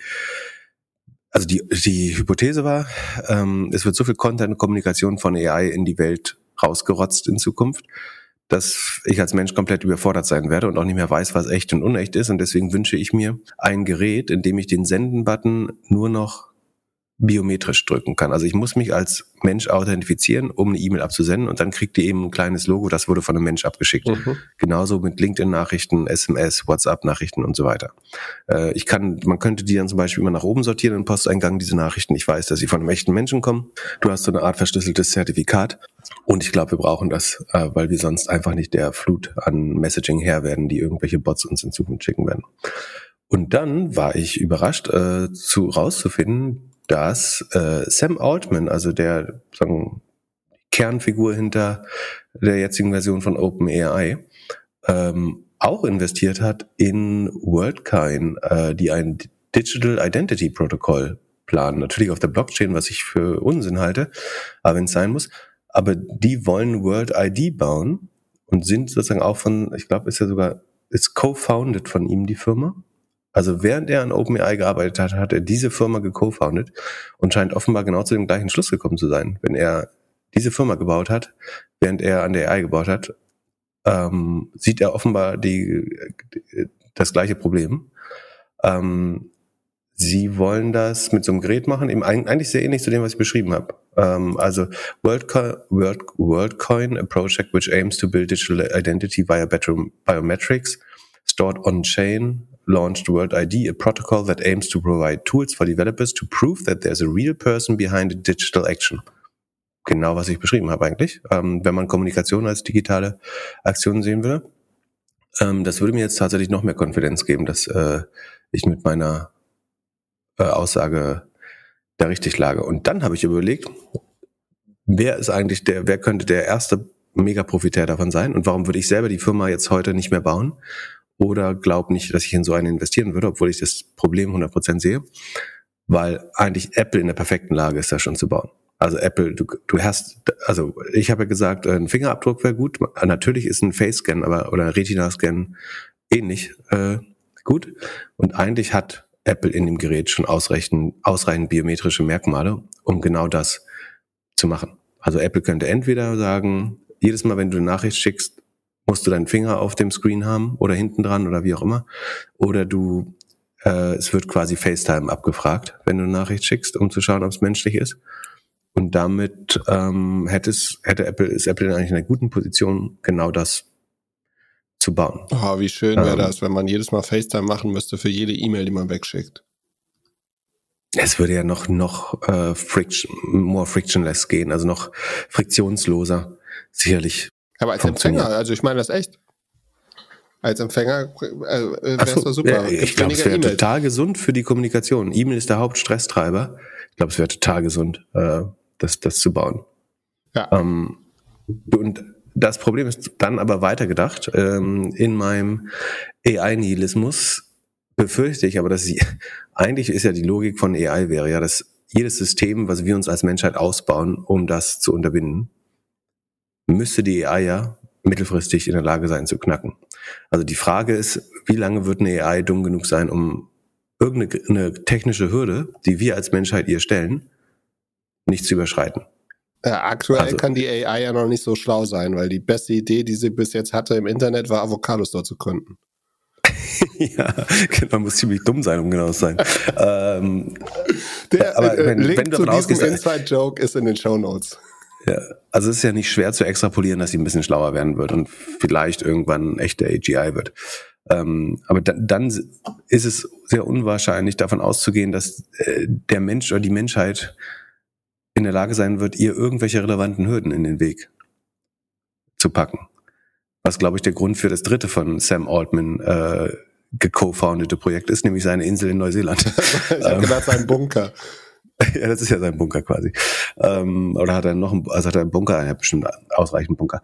Aber so, bis, bis die AI das überwunden hat, diese Grenze, fände ich schon sehr gut, wenn Kommunikation, äh, sie, wie sagt man, signiert werden könnte mit biometrischen Merkmalen. Hast du ein paar Earnings dabei? Wir packen den Link auch in, eine, also WorldCoin heißt das Projekt, findet man in Google News, was es dafür für News gibt, aber ähm, ich fand es ganz spannend, natürlich nur, weil es meine eigene These untermauert. Ähm, Earnings, wir können, ähm, wir machen mal zwei, drei Earnings. Also einmal hat ein Hörer gebeten, dass wir Sentinel One nachholen. Die haben schon Ende Februar reported, wir haben es nicht berichtet. Sentinel One ist eine Security-Firma.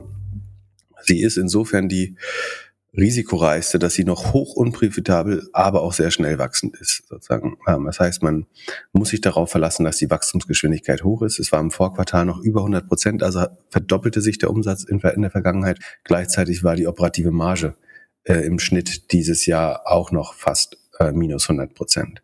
Das heißt, sie müssen einfach lange wachsen, damit das irgendwann gut funktioniert. Äh, ansonsten ist Security ein spannender Bereich und Central One ein sehr spannendes Unternehmen in dem Bereich. Ähm, wer es ein bisschen sicherer mag, kann sich sozusagen langsam von Zscaler über CrowdStrike, äh, über Palo Alto Networks und Fortinet äh, in sichere Cashflow-positive oder sogar nach Gap äh, Net Income profitable Firmen vorarbeiten. Central One ist mit Sicherheit das mit dem höchsten Risiko, weil sie noch viel Geld verbrennen. Aber sie haben wieder gar nicht so schlechte Ergebnisse präsentiert. Der Umsatz wächst natürlich langsamer, das werden wir jetzt bei allen Firmen sehen, das ist keine Überraschung, denn nach 120 Prozent Wachstum im letzten Jahr, 109 äh, Im Q1 und im Q3 waren es immer noch 106, sind es jetzt nur noch 92 Prozent. Das ist aber eben fast immer noch eine Verdopplung. Das Gute ist, dass die Kosten in Anführungsstrichen nur mit 66 Prozent wachsen. Das ist deutlich schneller, äh, langsamer als die Umsätze. Das heißt, die Ertragslage verbessert sich, was in dem Fall heißt, dass man nur noch 100 Millionen Verlust macht. Äh, das ist aber margentechnisch eine Verbesserung von zuvor minus 108 Prozent Marge auf nur noch minus 79 Prozent, was immer noch hoch unprofitabel ist, aber es ist eine wachstumsstarke Firma. Was machen wir, um zu schauen, ob das in einem guten Verhältnis steht? Äh, also darf, wie viel darf eine Firma eigentlich verbrennen, die so schnell wächst? Das ist genau, wofür die Rule of 40 da ist. Und da sieht man dann dies mit 72 äh, immer noch sehr, sehr gut, ähm, was daran liegt, dass der Operating Cashflow ähm, nicht ganz so negativ ist, beziehungsweise Free Cashflow sind sogar nur noch minus 20 Prozent. Ähm, Operating Cashflow ist minus 56 Prozent, also der ist schon etwas besser als das Gap-Ergebnis. Ähm, Unterschied ist da hauptsächlich die Mitarbeiteraktien, die im Cashflow nicht berücksichtigt sind, im Gap-Ergebnis aber schon. Ähm, und eben das hohe Wachstumstempo, äh, das führt dann dazu, dass die Rule of 40 eigentlich ganz gut aussieht. Ansonsten was, ähm, was sehr positiv heraussticht, ist, ähm, vielleicht nicht, wenn man nicht hinguckt, aber ähm, oder kein Conditional Formatting drauf hat, aber ähm, im Vorjahr war die Rohmarge, Grossmargen, noch bei 63 Prozent und die ging jetzt auf 68,5 hoch. Das ist ein, ein signifikanter Anstieg bei der äh, Rohmarge und es sieht jetzt schon sehr so aus, als wenn Sentinel One jetzt langsam in die Bereiche kommen, wo sie einen sehr schönen Operating Leverage ausbauen. Das heißt, würden sie ihren Umsatz nochmal verdoppeln, scheinen weder die Cost of Revenues noch die Operate, Operating Expenses äh, sich zu verdoppeln, sondern deutlich langsamer zu wachsen. Und dadurch steigt sowohl die Rohmarge als auch die operative Marge ähm, relativ gesehen weiter an. Ähm, und es sieht im Moment noch alles so aus, als käme das, also bleibt Central One auf einem grünen Pfad, würde ich sagen. Aber wenn das Wachstum nicht langsam runtergeht, sondern mal schneller runtergehen sollte, ähm, kann sich das auch ganz schnell ändern. Im Moment sieht es sozusagen von 106 auf 92 hat der Markt mehr oder weniger erwartet, beziehungsweise die ähm, Ergebnisse haben die Schätzung leicht übertroffen. Aber die Gefahr, würden die jetzt, sagen wir mal, nur noch mit 80 Prozent wachsen nächstes Quartal, dann kann das auch ganz, ganz schnell ähm, zu, zu hohen Abstrafungen beim Kurs führen. Ähm, es sei denn, es, es verbessert sich auch. Im, im Moment sieht es so aus, als müsste sich die Profitabilitätslage äh, weiter deutlich verbessern. Das heißt, sie können ein bisschen langsamer wachsen, weil ja ihre Marge sich immer weiter verbessert. Ähm, so könnte man quasi ähm, in einem sehr gesunden Bereich bleiben, wenn alles gut geht. Ähm, das zu Cent habe ich da eigentlich noch eine Position, da muss ich mal gucken, äh, ob ich das hier disclosen muss. Ich glaube gerade nicht und wenn dann nur eine ganz kleine, also keine signifikante. Äh, ich finde es aber ich finde den Sektor gut, die Aktie ist relativ risikoreich, aber ähm, eigentlich schon ein spannendes Unternehmen, würde ich sagen. Aber ähm, kein Grund, äh, da jetzt zuzuschlagen und so weiter. Ähm, und dann, du hattest die Wette angesprochen. Noah hat, äh, also Noah Leidinger vom Ohne Aktien wird schwer Podcast hatte auf LinkedIn auch schon seinen Defeat erklärt, dass er höchstwahrscheinlich die Wette verlieren wird. Und zwar ging es damals um zwei Modelle, die ich eigentlich beide sehr mag. Also einmal On Running, die äh, Schweizer Laufschuhe äh, und ähm, wird immer mehr sozusagen zu einer Sport- und Fitnessmarke. Und ähm, Fix, F-I-G-S, wie die Feigen, ähm, eine Firma, die Arzt- und Pflegerinnenbekleidung herstellt. Fix ist insofern spannend, dass es natürlich ein hochmargiges Produkt ist, also diese OP-Kittel oder Arbeitskittel kosten nicht die Welt, können relativ teuer verkauft werden und vor allen Dingen muss man sie immer wieder erneuern ähm, und daraus ergibt sich so eine Art ähm, Abo-Modell. Man möchte vielleicht auch mehr Farben tragen oder äh, dünnere und längere Varianten im Sommer und Winter. Ähm, das heißt, die Warenkörbe sahen bei Fix immer ganz spannend aus, die Retention Rate sah ganz gut aus, dass Kunden wieder kaufen und das Wachstum war lange Zeit auch gut. Und ich glaube, wir hatten mal, ich weiß gar nicht mehr, äh, auch auf LinkedIn, glaube ich, gewettet sozusagen. Er fand Fix das spannendere Modell, ich fand On das spannendere Modell. Ich glaube, dass er da keinen Fehler bei der Analyse gemacht hat. Es hat sich so ein bisschen in der Gross Margin und die Inventories angedeutet, was das Problem sein wird später. Aber ähm, es ist einfach viel Glück, was hier entschieden hat am Ende oder entscheiden sollte später. Ähm, wir können ja trotzdem mal in beide Ergebnisse reingehen. Womit magst du gern anfangen? On Running. Die, ich meine, die Aktie ist ja abgegangen. Das muss ja spannend gewesen sein. Genau, ich glaube, die haben so 20 Prozent über Nacht gewonnen, wenn ich mich richtig erinnere. Also haben extrem gute Ergebnisse geliefert mit äh, einer Einschränkung, würde ich sagen. Aber wir gehen erstmal auf die guten Sachen ein. Also On ist im ersten Quartal um 68 Prozent gewachsen, dann noch auf 67 und im letzten Quartal noch mit 50 Prozent. Dann haben sie in diesem Quartal oder abgelaufenen Q4 auf einmal wieder 92 Prozent Wachstum gezeigt. Also wahnsinnig hohes Wachstum. Äh, Beschleunigung beim Umsatz sehr überraschend offenbar für den äh, gesamten Markt. Und äh, so war nach einem stark negativen operativen äh, Ergebnis letztes Jahr, das lag, hing auch an Sondereffekten, ähm, das Ergebnis dieses Jahr ähm, einfach ähm, 15 Millionen operativer Gewinn ungefähr, das müssten Schweizer Franken sein, wenn ich mich nicht irre. Ähm, also sie sind positiv, sie wachsen schnell, sie haben ihre Rohmarge gehalten. Die war zwischenzeitlich im Q1 äh, auf 52 Prozent runter, hat sich dann auf 55, 57 erholt und ist jetzt inzwischen wieder bei 58,5, was nah an den sozusagen Bestwerten des Vorjahres ist. Also die Marge geht in, in die richtige Richtung. Und also sie mussten nicht stark rabattiert verkaufen. Wie gesagt, sie machen Gewinn, wachsen dabei aber wie Unkraut letztlich. Sie sind auch in allen Geografien gewachsen, also ähm, Nordamerika äh, 82 Prozent Wachstum, Europa noch 79, äh, 69, ähm, Asia Pacific 104 Prozent Wachstum auf sehr kleiner Basis allerdings. Ähm, die Schuhe wachsen mit 97 Prozent am schnellsten. Man muss sagen, Bekleidung und Accessoires wächst mit 15 und 28 Prozent auf sehr kleiner Flamme. Es hilft vielleicht, die Warenkörbe ein bisschen größer zu machen, aber es trägt nicht signifikant zum, zum Umsatz bei. Die Kleiderlinien ich, und Accessoires würde ich schon als Misserfolg äh, einordnen. Aber es kann äh, trotzdem wertvoll sein, weil es eventuell höher margig ist nochmal als die Schuhe und die Warenkörbe erhöht. Äh, deswegen kann es strategisch trotzdem sinnvoll sein, da mal ein paar Sachen mitzuverkaufen. Ähm, so weit, so gut könnte man denken. Ähm, das Problem offenbart sich so ein bisschen, wenn man auf den Operating Cashflow schaut. Der ist nämlich, obwohl wir ja 15 Millionen Gewinne sehen, äh, immer noch 70 Millionen im Minus, äh, allein im Q4. Auf Gesamtjahressicht machen sie noch 230 Millionen ungefähr Schweizer Franken Verlusten. Jetzt sehe ich in ein leeres Glöckler-Gesicht. Ich hatte die Frage früher schon mal gestellt, wie das passieren kann, dass man Geld verliert, obwohl man selbst nach strengsten GAP-Standards positiv ist. Ähm, oder IFS ist es in dem Fall wahrscheinlich. Ähm, und du hast bis heute nichts gelernt, was der Grund sein könnte. Ähm, also mein Verdacht ist, äh, beziehungsweise kann man das auch relativ einfach nachvollziehen, ähm, dass sie gar nicht so viel mehr verkaufen, sondern vor allen Dingen äh, mehr produzieren und sich die Lager schon auch die oder Läger äh, weiter anstauen. Das heißt, das Inventar ist im Vergleich zum Vorjahr, also der Umsatz ist um 92 Prozent gestiegen, was wahnsinnig gut ist. Das Inventar ist im Vergleich zum Vorjahr aber um 195 Prozent gestiegen. Ähm, das heißt, was sie du aber doch eigentlich Dezember- auch machen musst, wenn du so krass wächst. Also, sie brauchen doch die schneller neuen wächst. Kollektionen. Um mehr zu verkaufen, muss man mehr auf Lager haben erstmal, korrekt. Ähm, aber sozusagen bei 100% mehr Umsatz würde man ja mit 100% mehr Lager rechnen, einfach gesagt. Ähm, hier ist es so, dass im Vorjahr, im Dezember, 135 Millionen ungefähr an Inventar noch rumlagen in der Firma. Das sind inzwischen fast 400 Millionen. Also verdreifacht wirklich. Ähm, und das Problem ja an der Buchhaltung ist quasi, dass wenn ich Dinge einkaufe und produziere, dann werden halt aus Rohstoffen unverkaufte Güter und dadurch entsteht buchhalterisch eben schon eine Wertschöpfung.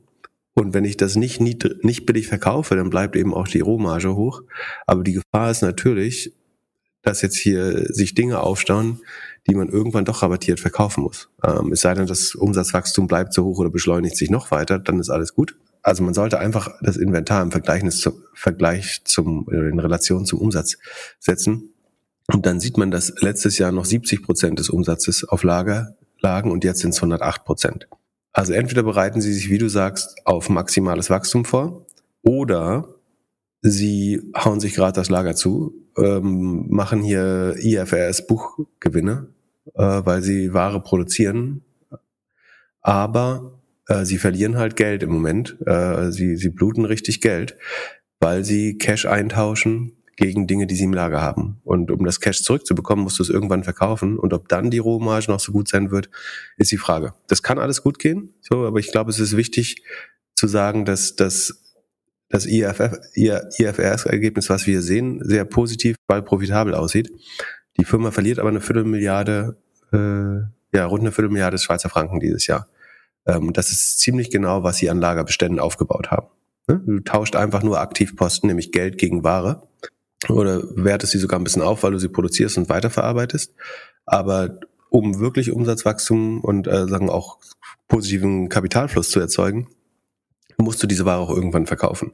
Ähm, und da müssen wir dann mal schauen, wann das äh, passiert. Okay, so und dann schauen wir uns mal an, ähm, wie gesagt, der Markt hat, das alles positiv gesehen, das Umsatzwachstum spricht schon auch für sich. Ähm, und bei Fix ist es eben insofern ein anderes Bild, dass das Wachstum hier sich nicht beschleunigt, sondern immer langsamer wird.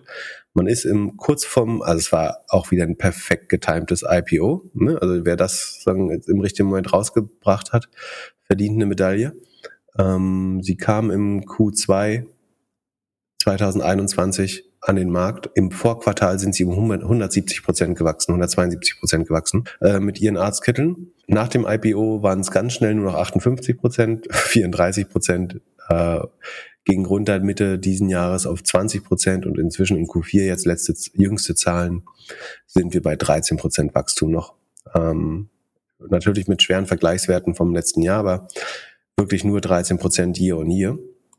Man ist auch hier noch operativ gerade so profitabel, 2,2 Prozent operative Marge, macht, macht so drei Millionen Gewinn aus 145 Millionen Umsatz. Ähm, also problematisch hier, aber dass die Rohmarge fällt. Ähm, die ist von ehemals 73 Prozent jetzt nur noch 68 Prozent. Das heißt, man muss schon billiger verkaufen.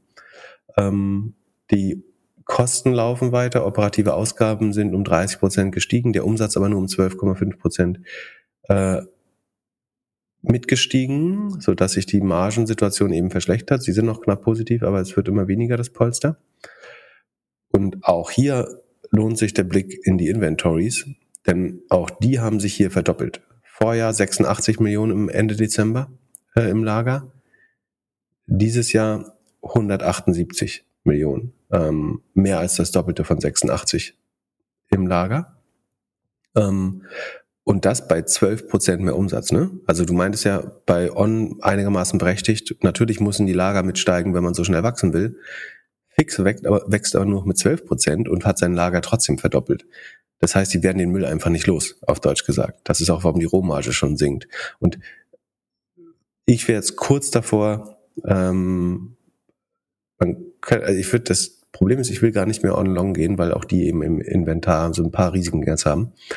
Aber ähm, man könnte fast überlegen, ob man fix short gehen will, weil diese ähm, 180 Millionen an Ware, die da im Lager liegen, die werden sie halt nicht zu der gleichen Marge verkauft bekommen. Ihre Kosten werden weiter steigen. Ich würde wetten, dass sie äh, eine größere Entlassung bekannt geben im Verlaufe des Jahres.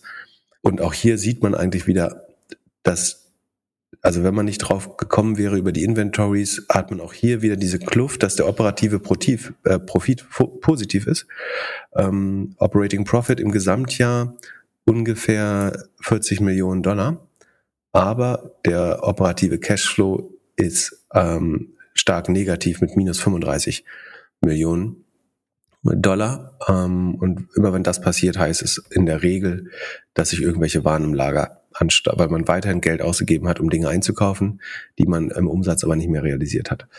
Könnte es nicht einfach sein, dass sie das steuerlich optimieren? Also ähnlich wie äh, manche Firmen irgendwie am Ende des Jahres nochmal neue Computer kaufen oder sowas? Dass sie einfach am Ende des Jahres, du guckst dir ja gerade alle äh, bei beiden Firmen Q4 an, halt denken so, mhm. hey, wir machen am Ende des Jahres immer die Lager voll, geben das ganze Geld für die Ware aus, dann haben wir steuerlich optimiert? Ähm, das ist einerseits eine sehr schlaue Frage, weil ich äh, genau die Skepsis natürlich immer angebracht ist, äh, um auch nicht in Fallen zu stapfen.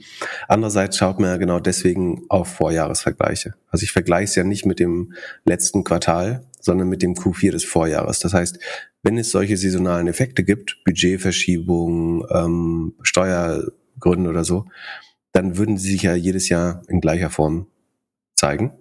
Ähm, das heißt, ich vergleiche es ja mit dem Q4 des letzten Jahres, die, die Lagerstände.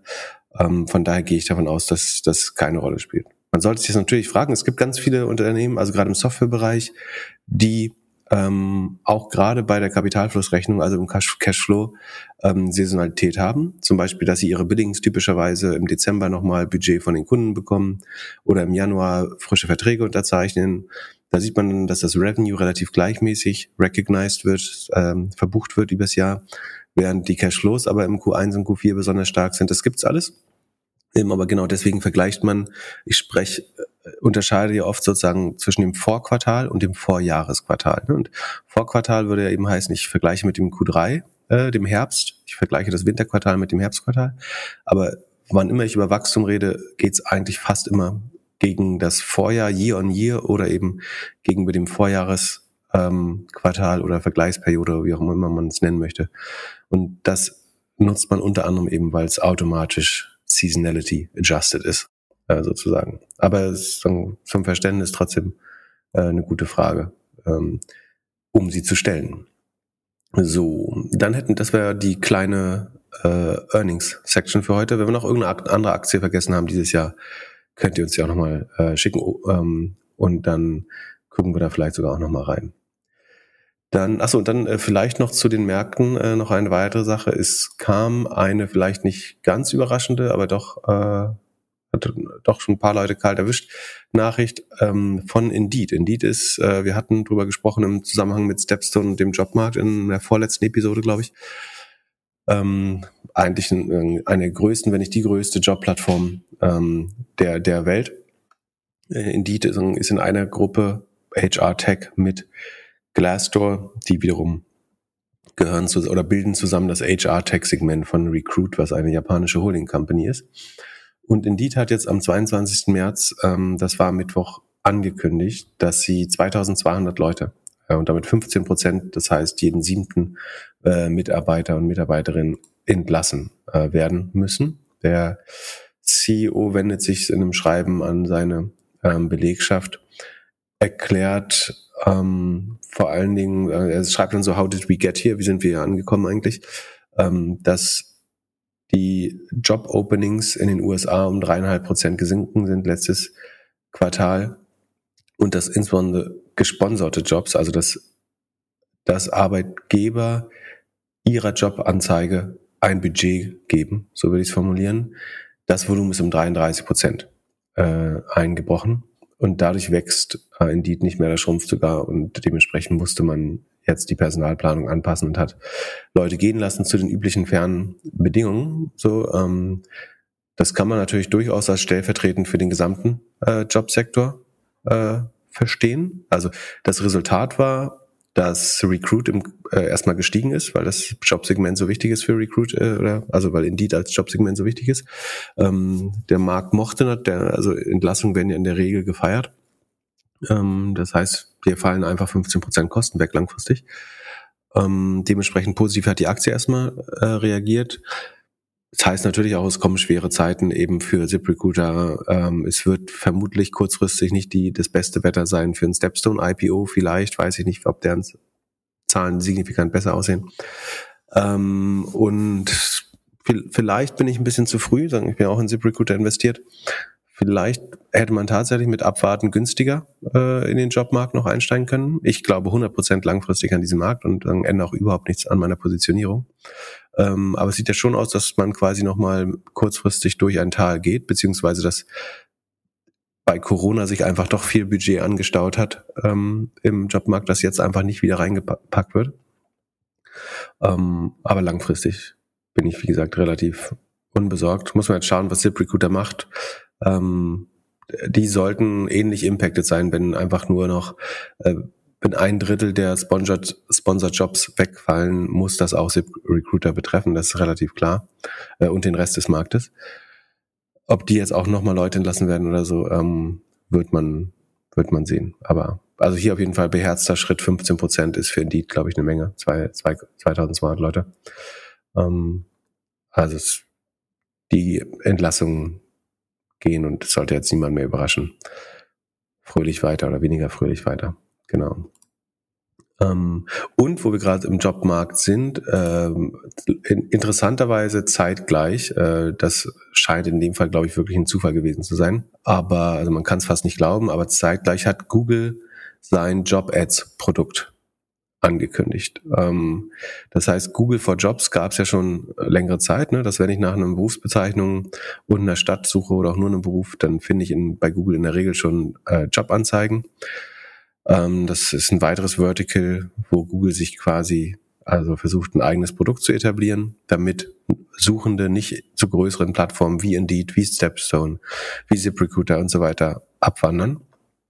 Ähm, und jetzt wird dieses Produkt eben für den Werbemarkt geöffnet. Das heißt, ich kann nicht nur organisch meine Jobanzeigen hier listen als Jobboard oder als ähm, Arbeitgeber, sondern ich kann mir jetzt Sichtbarkeit für meinen Job kaufen. Ja? Also das heißt, genau diese Jobs, die jetzt um 33 Prozent gefallen sind, die mit Budget hinterlegt sind, ähm, die versucht Google da quasi, das Budget versucht Google abzugreifen.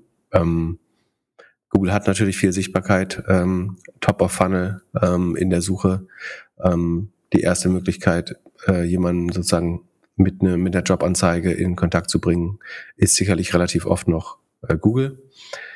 Gleichzeitig gibt's, wird es Player gehen, also wenn du bisher sehr am SEO-Traffic gehangen hast, dann ist das sicherlich eher negativ, weil Google natürlich für diese Jobanzeigen noch mehr Platz schaffen wird in den eigenen SERPs. Das heißt, organische Ergebnisse, seien es Joblistings oder eben andere Webseiten oder andere Jobboards, werden weiter nach unten rücken, nach aller Erkenntnis, die man in jedem anderen Vertical, also Hotels, Flüge, Fernwohnung, was weiß ich hatte, ähm, wird das die Konsequenz sein.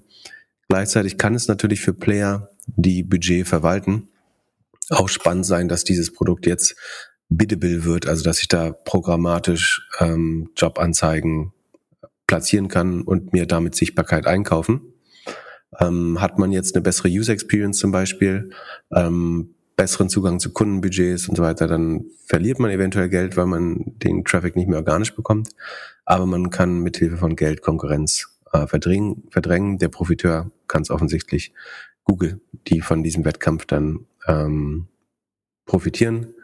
Und äh, das sollte eben auch für Indeed, bei Indeed ist es ein bisschen schwer zu sagen. Ich würde sagen, sie sind eher ein Netto, ähm, Verlierer davon und kein Profiteur. Also ja, genau. Je, je mehr SEO-Traffic man bisher hatte in dem Bereich und Indeed hat äh, immer sehr gute SEO-Arbeit eigentlich gemacht, ähm, desto eher betrifft einen das jetzt auch advers oder äh, eben negativ. Die Frage ist, ähm, wie schnell, ich, ich weiß nicht, ob schon äh, Klagen von aus, aus Jobportalen vorliegen bei der Europäischen Union, ob das jetzt zu neuen Klagen, äh, Erweiterung der Klagen, neuen Klageteilnehmern führt.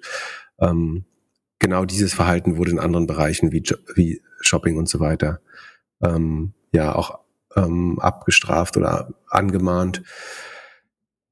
Äh, ich, ich würde auch mal schauen, wie sich die Sichtbarkeit der großen Jobportale ähm, verändert. In der Vergangenheit gibt's gab es zumindest immer wieder Marktteilnehmer, die sich beschwert haben, dass sie das Gefühl hatten, dass wenn Google eigene Produkte launcht, ähm, entweder direkt Konkurrenten abstraft oder eventuell durch die Veränderung der, der User-Metriken ähm, die Konkurrenzportale äh, auf einmal schlechter aussehen.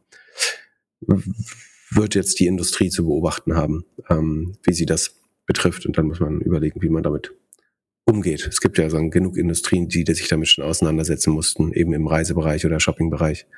Ähm, da kann man die Analogien ja ganz gut äh, ziehen oder sich mit Betroffenen unterhalten. Sonst Und hast du was, was? ein paar schnelle News? Irgendwas aus deinem Taubenverein?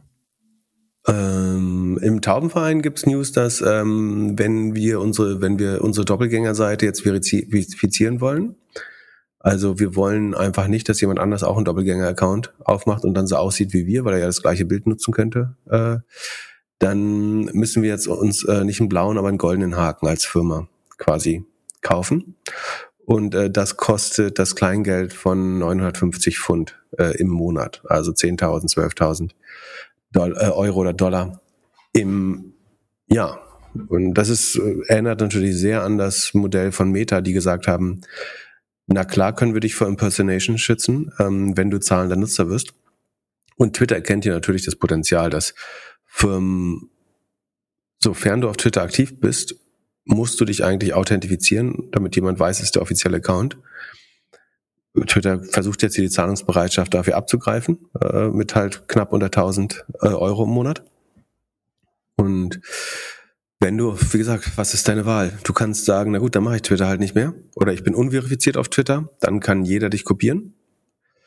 Wenn du sagst, ich mache Twitter gar nicht mehr, dann hilft das ja auch nicht, weil dann erst recht jemand deinen Firmenaccount äh, sozusagen nachäffen kann.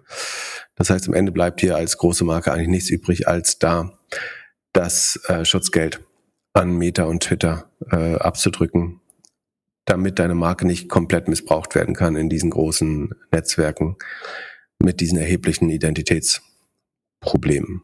So. Ich weiß nicht, was als erstes weg ist. TikTok oder Twitter? Das Einzige, was mich auf Twitter noch hält, sind irgendwie zwei, drei Group-Chats, die wir eigentlich auf, auf Discord ja, umziehen können. Wo kriegst du denn deine News denn her? Also jetzt sagst du wieder aus der, aus der, aus der, aus der Doppelgang-Community. Äh, genau. Na gut. Das Privileg haben wir nicht äh, alle Leute, obwohl Doch. fast jeder da rein kann. Kann jeder rein. Ähm, da steht ähm, zum Beispiel jetzt gerade, dass äh, Deutsche Bank am Trenden ist auf Twitter.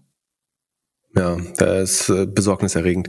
Ähm, wo nicht jeder rein kann übrigens, aber alle, die in Berlin wohnen und wahlberechtigt sind, sind am Sonntag die Wahlkabinen zur Klimawahl äh, in Berlin. Also wer mag, ähm, ist herzlich aufgerufen, ähm, an dem äh, Volksentscheid oder sagen, an der Herbeiführung eines Volksentscheids mitzuwirken, indem man an der Klimawahl ähm, teilnimmt. Es geht darum, die Stadt bis 2030 klimaneutral zu machen.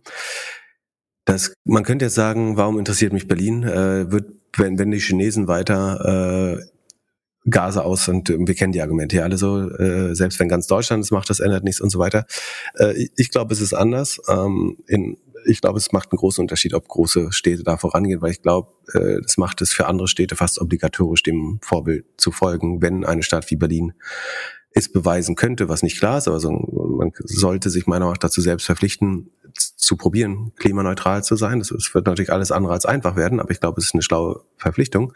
Wer glaubt, das ist eh nicht möglich, ähm, dem sei gesagt, dass 100 andere Städte, und zwar keine Dörfer, sondern Städte wie Mailand, Paris und so weiter, ähm, längst die gleiche Entscheidung äh, getroffen haben oder ähnliche Entscheidung ge getroffen haben. Das heißt, es ist nicht nur das blöde linksgrün versiffte Berlin, was das macht, sondern jede Metropole ähm, oder die allermeisten Metropolen sind auf dem Weg, ähnliche Vorhaben zu beschließen.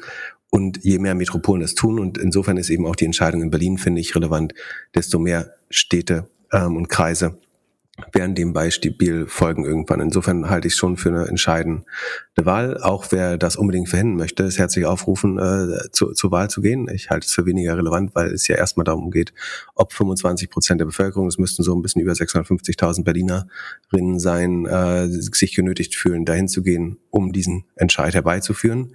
Sollte es zum Entscheid kommen, ist, glaube ich, die Wahrscheinlichkeit relativ hoch, dass er positiv ausgeht. Aber es ist jetzt eben super wichtig, äh, quasi, dass Leute erstmal dahin gehen, um diesen äh, diesen Volksentscheid herbeizuführen. Äh, und daher mein Aufruf, wie gesagt, wenn jemand anderer Meinung ist, stets, ich will niemand davon abhalten, seine demokratischen Rechte äh, wahrzunehmen. Äh, mir ist jeder Mensch lieber, der Wahlen wählen geht, als der nicht wählen geht, auch wenn er, auch wenn eine andere Partei wählt oder ein anderes äh, ein Vorhaben, was ich für sinnvoll halte, ablehnt. Ähm, es gibt viele andere Berliner Unternehmer, die sich dem äh, sagen, Vorhaben angeschlossen haben, Briefe unterschrieben haben und so weiter. Ich glaube, es wird nochmal eine Demo geben am Samstag. Am Sonntag ist die Wahl, wenn man in Berlin wahlberechtigt ist, würde ich herzlich darum bitten, sich den kleinen Spaziergang ähm, zu gönnen und seinen Wahlzettel da abzugeben, was auch immer ähm, die, die Alternative ist, die man ausdrücken möchte mit seiner Wahl. Vielen Dank und für die Aufmerksamkeit. Ja, und wer, wer sich das noch reingezogen hat, der kann jetzt auch auf unseren Discord-Server gehen. Und zwar sind wir am Freitag äh, in der WAU bei äh, der Sensibility-Konferenz. Da geht zwei Tage über. Das klingt um, so nach betreutem Fühlen, oder was, genau, was heißt Sensibility? Also wir öffnen uns einmal privat. Nein, es geht um Nachhaltigkeit. Wird, glaube ich, ein ganz cooler Kongress für zwei Tage. Wir sind auf jeden Fall am Freitag da Schaut mal vorbei auf dem Discord-Server, haben die Organisatoren ähm, was gepostet. Und, und äh, wer, wer noch Fragen hat, ne, also die wir, wir machen, machen wir einen Live-Podcast, ja. ja, ne? Ja. Also wer noch besonders geeignete Fragen hat, um die vor den Trust Fund Kids an der WAU zu diskutieren, äh, gern auch noch äh, paar äh, Fragen schicken, äh, die wir dort live diskutieren können, damit wir sagen, für unser junges Publikum besonders spannende äh, Fragen haben, die da passen. Aber man kann auch alle anderen Fragen schicken, die machen wir vielleicht in einem anderen Podcast. Aber ja. ähm, ich war das letzte ja. Mal da beim Tag der offenen Tür. Ich, ich glaube, ich habe schon mal erzählt, warum ich da nicht studiert habe. Aber ich nehme an, weil die dich nicht genommen haben. Oder deine Eltern reich sind, aber nicht so reich. ja, ich erzähle es vielleicht noch mal in der nächsten, nächsten Folge oder übernächsten Das kannst du auf der Bühne erzählen, ja. beim äh, Live-Podcast. Nimm uns nicht die guten Stories weg. Nee. Äh, Top. Ich wünsche dir ein schönes Wochenende und äh, wir sehen uns am Freitag. Habt, äh, genießt die Sonne oder den Regen, geht wählen und bis dann. Peace. Genau. Geht an die frische Luft und wenn ihr eh draußen seid, dann könnt ihr auch wählen gehen. Ciao, ciao.